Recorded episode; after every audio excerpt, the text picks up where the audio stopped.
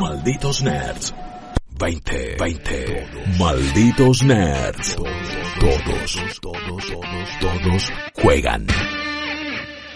Y finalmente, en un día lleno de lanzamientos, de novedades, de juegos nuevos, Sí. en un día cargadito, podemos hablar finalmente, habiéndose levantado los embargos, de Ori and the Will of the Wisp, la continuación de Ori and the Blind Forest, juegazo del año así, así. 2015. No, No, Chef's hermoso, papa fina, como habías dicho Sí. en la apertura del programa. Un título que nosotros sentimos que fue bastante... A mí no me gusta la palabra menospreciado en este caso, creo que fue como... Pasó bastante desapercibido en realidad. Yo no creo que la gente que lo jugó no le guste. Creo que Totalmente. lo jugó muy poca gente. Eh, sí, di- diste el clavo, no es que es subvalorado, no, se lo valora, de hecho cada persona que lo habrá jugado debe entrar en sus mejores juegos de los últimos años. más. Definitivamente. De los más lindos que habrán jugado porque ese estilo artístico medio estudio Ghibli, esa cosa, aparte, hace cuánto que un plataformero no nos sorprendía desde lo visual Exacto. como y de lo hermoso realmente que es, como fue Ori and the Blind Forest, que encima tiene un arranque desgarrador y que Oh. realmente te hace llorar, eh, y que intenta contar una historia así, por eso, de nuevo, también medio estudio Ghibli, eh, la- las influencias están, y acá es como que redobla la apuesta en un montón de Por cosas, completo. que algunas me parece que ahora vos no vas a contar, pero puede que sean un poquito imperceptibles, pero que realmente están mucho mejor. Eh, utilizaste palabras que yo mismo utilicé en la nota que Ah, pueden leer perdón. en malditosnerds.com. Ya tendrían que haberla leído ahí. Sí. Son unas primeras impresiones. El código de review nos lo suministró Microsoft el viernes pasado, lamentablemente. Y por lo que leí en reviews de otros sitios a nivel mundial, sufrieron el mismo problema. Sí. Eh, no funcionaba, el, el código funcionaba, el archivo del juego estaba corrupto. Una de las cosas más raras que nos ha sucedido Exacto, cuando totalmente. recibimos un código. Se fue actualizando, Sí. pero se actualizó con algunos problemas al día de hoy, que el lanzamiento del juego es mañana oficialmente, Sí. tanto para PC como para Xbox. Si tienen Game Pass lo van a, a poder jugar directamente. Al día de hoy, o al menos este momento que estamos charlando, sigue teniendo algunos problemas de audio el Sí. juego, que está la banda sonora hermosa. No, no, no, Sí. que tiene un, ah. Va a tener un parche día 1 que sol- en teoría lo va a solucionar. Hay sitio, Polygon se rehusó a revisarlo por los problemas que tenía. Para mí es un problema que, y sí, es un problema, pero es un pifie del audio, una vez cada tanto no te arruina la experiencia. Para nada, es un sitio que tiene sus propias decisiones editoriales. Hasta mañana, pero digo, es un juego que la, re- la- el código de review vino más o menos con algunos problemitas Sí. que esperemos que estén solucionados para el lanzamiento. Fueron primeras impresiones en nuestro sitio, ya va a estar mi análisis completo, pero volviendo a utilizar eh, la palabra cambios imperceptibles, de buenas a primeras vos ves el Ori y decís, ok, es más Ori. Se ve igual, Exactamente. Es, es idéntico. Pero los cambios están en cosas que a medida que vas jugando las vas encontrando. Hay un cambio sustancial, hay un cambio muy grande que es, primero, eh, el juego pasa a tener frontalmente un sistema de combate Ah, donde tenemos una habilidad que es como una espada de luz, un sable láser, si lo querés. En este caso es como una luz más espiritual. Pero tenemos una espada, pronto vamos a conseguir unas flechas. En el primer capítulo del juego, en el primer episodio que durará entre dos o tres horitas, dependiendo cuánto quieras explorar y vas a querer explorar, primero porque te recompensa muchísimo explorar y segundo porque estamos hablando de un mapa que es hasta tres veces más grande que el del juego original, así que tiene Una recovecos por todos lados. Es muy grande porque ya era un juego Sí, grande. era. El primero realmente. Encima este agrega misiones secundarias Ok. y algunos eh, desafíos. Entonces es un Muy juego bien. con muchísimo contenido Sí. y todo tiene recompensa. Explorar de más, hacer la misión secundaria, todo te premia de alguna manera. Es así, en, en los Metroidvania, como solemos Claro. decir, estos juegos donde vos de repente adquiere- estás recorriendo un mismo escenario, adquiriste una habilidad y ahora tenés Sí. acceso a eso que antes no podías, entonces un poquito de back- backtracking, volvés para un lado, vas para el otro. Lo que sucede en esos juegos es que lo- los poderes que necesitas sí o sí para pasar el juego, te los van a dar. Pero de repente está, y esta armadurita, esta cosa que no tenías, esto, Exactamente. esas cosas extras que son muy lindas, a veces fundamentales, pero que, que está bueno tener. Y me alegra que ahora Ori vaya por ese lado, porque no sentí que el primero aprovechabas todo lo que había. Sí. Pero no había tanto esta cosa secreta. Bueno, había un ca- hay un cambio sustancial que es que en el primero vos eh, ibas destrabando las habilidades con un árbol de habilidades, Sí, el famoso sí. árbol que tenía ciertos puntos de experiencia y podías acceder a una nueva habilidad. meramente escueto. Acá los puntos de experiencia se transformaron en moneda, por Mm. decirlo de alguna manera, y alguna de las habilidades las vamos a poder comprar o mejorar en una Ok. tiendita.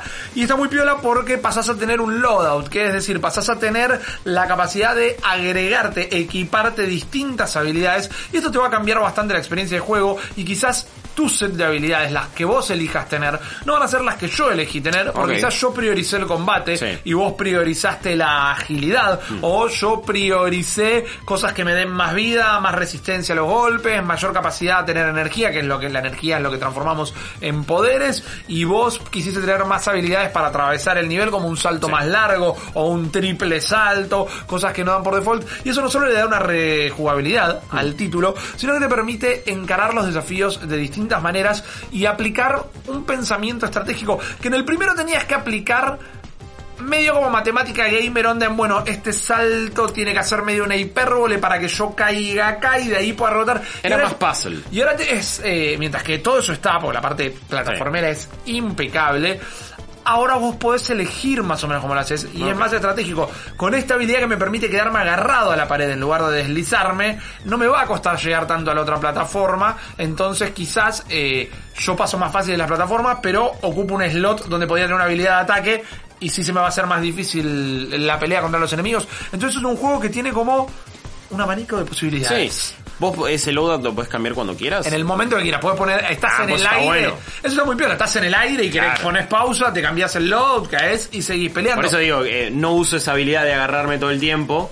Y, pero sé que en esta situación, ok, la necesito. Cambio, pum, Exacto. paso, la de la. Bueno, hay segmentos que no te digo que, que no me gustan, pero es tal vez lo que menos me atrajo el juego hasta ahora, donde a lo Devil May Cry o Bayonetta te encierran entre dos paredes y te tiran un montón de enemigos. Ah, sí. Y ahí tengo, ahí en ese momento yo me equipo un poder que mientras tanto no lo tengo equipado nunca, que es que vos podés hacer como una explosión de energía a lo Goku. Sí. Y entonces cuando se te vienen muchos enemigos encima, tiro esa. Pero después eso lo saco y me aplico otra cosa De que una. me permita. La Ey, manera de atravesar los bueno. niveles también es distinto. Tenemos un dash que antes no lo teníamos, Ah, que es muy útil para esquivar enemigos, porque el combate, como les decía, ahora tenemos la espada y esto, yo no, no me gusta utilizar, no quiero decir es el Dark Souls de los Ori, porque aburro, y no quiero utilizar a la ligera la palabra parry, porque yo sé que es un término que al jugador casual le genera cierto rechazo. Sí, porque que nos referimos a estos bloqueos en el momento preciso cuando te ataca un enemigo Exacto. y que él lo deja medio desbalanceado, no queda Pero es algo como muy preciso, Sí. es algo que requiere una práctica eh, agotadora por Una momentos. cosa es bloquear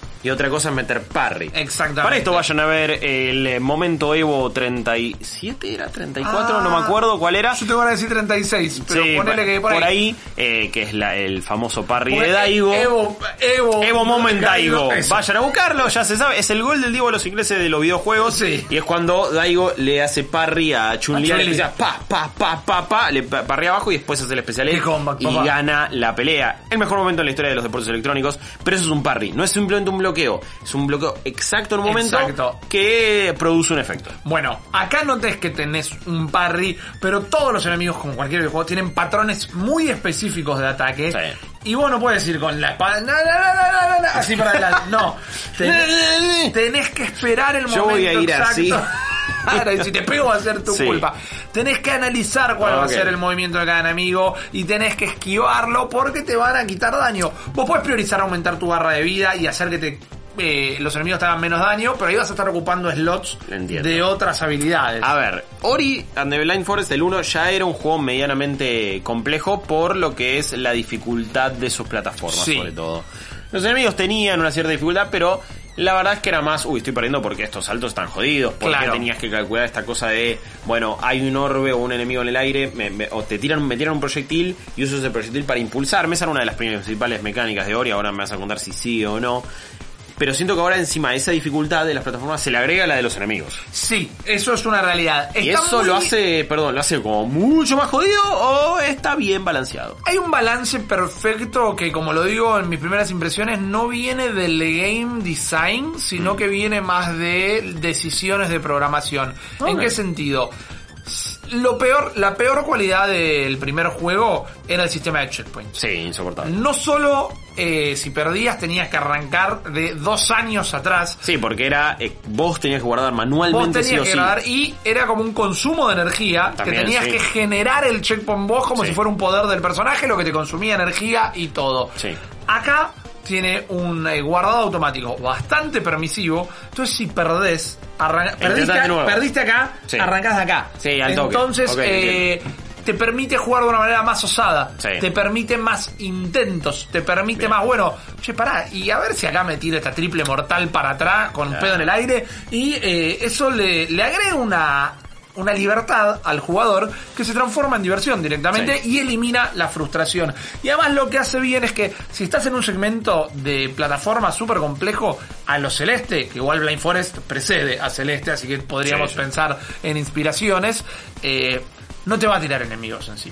Ok. Están bien, los ambientes abiertos, si tenés enemigos no tenés un quilombo de salto, o si estás saltando no tenés enemigos voladores que te cruzan por la pantalla, están bien eh, ubicados. Lo que me encanta también es que ya pasando, poniendo un pie en el apartado gráfico que ya les voy a contar, es hermoso, se ve increíble eh, y aplica mucho el sistema de físicas que es tal vez una de las mejores cualidades del juego. Estamos en este bosque, como están viendo en pantalla en este momento, y la pelea con una araña gigante que te hace transpirar, que es una locura.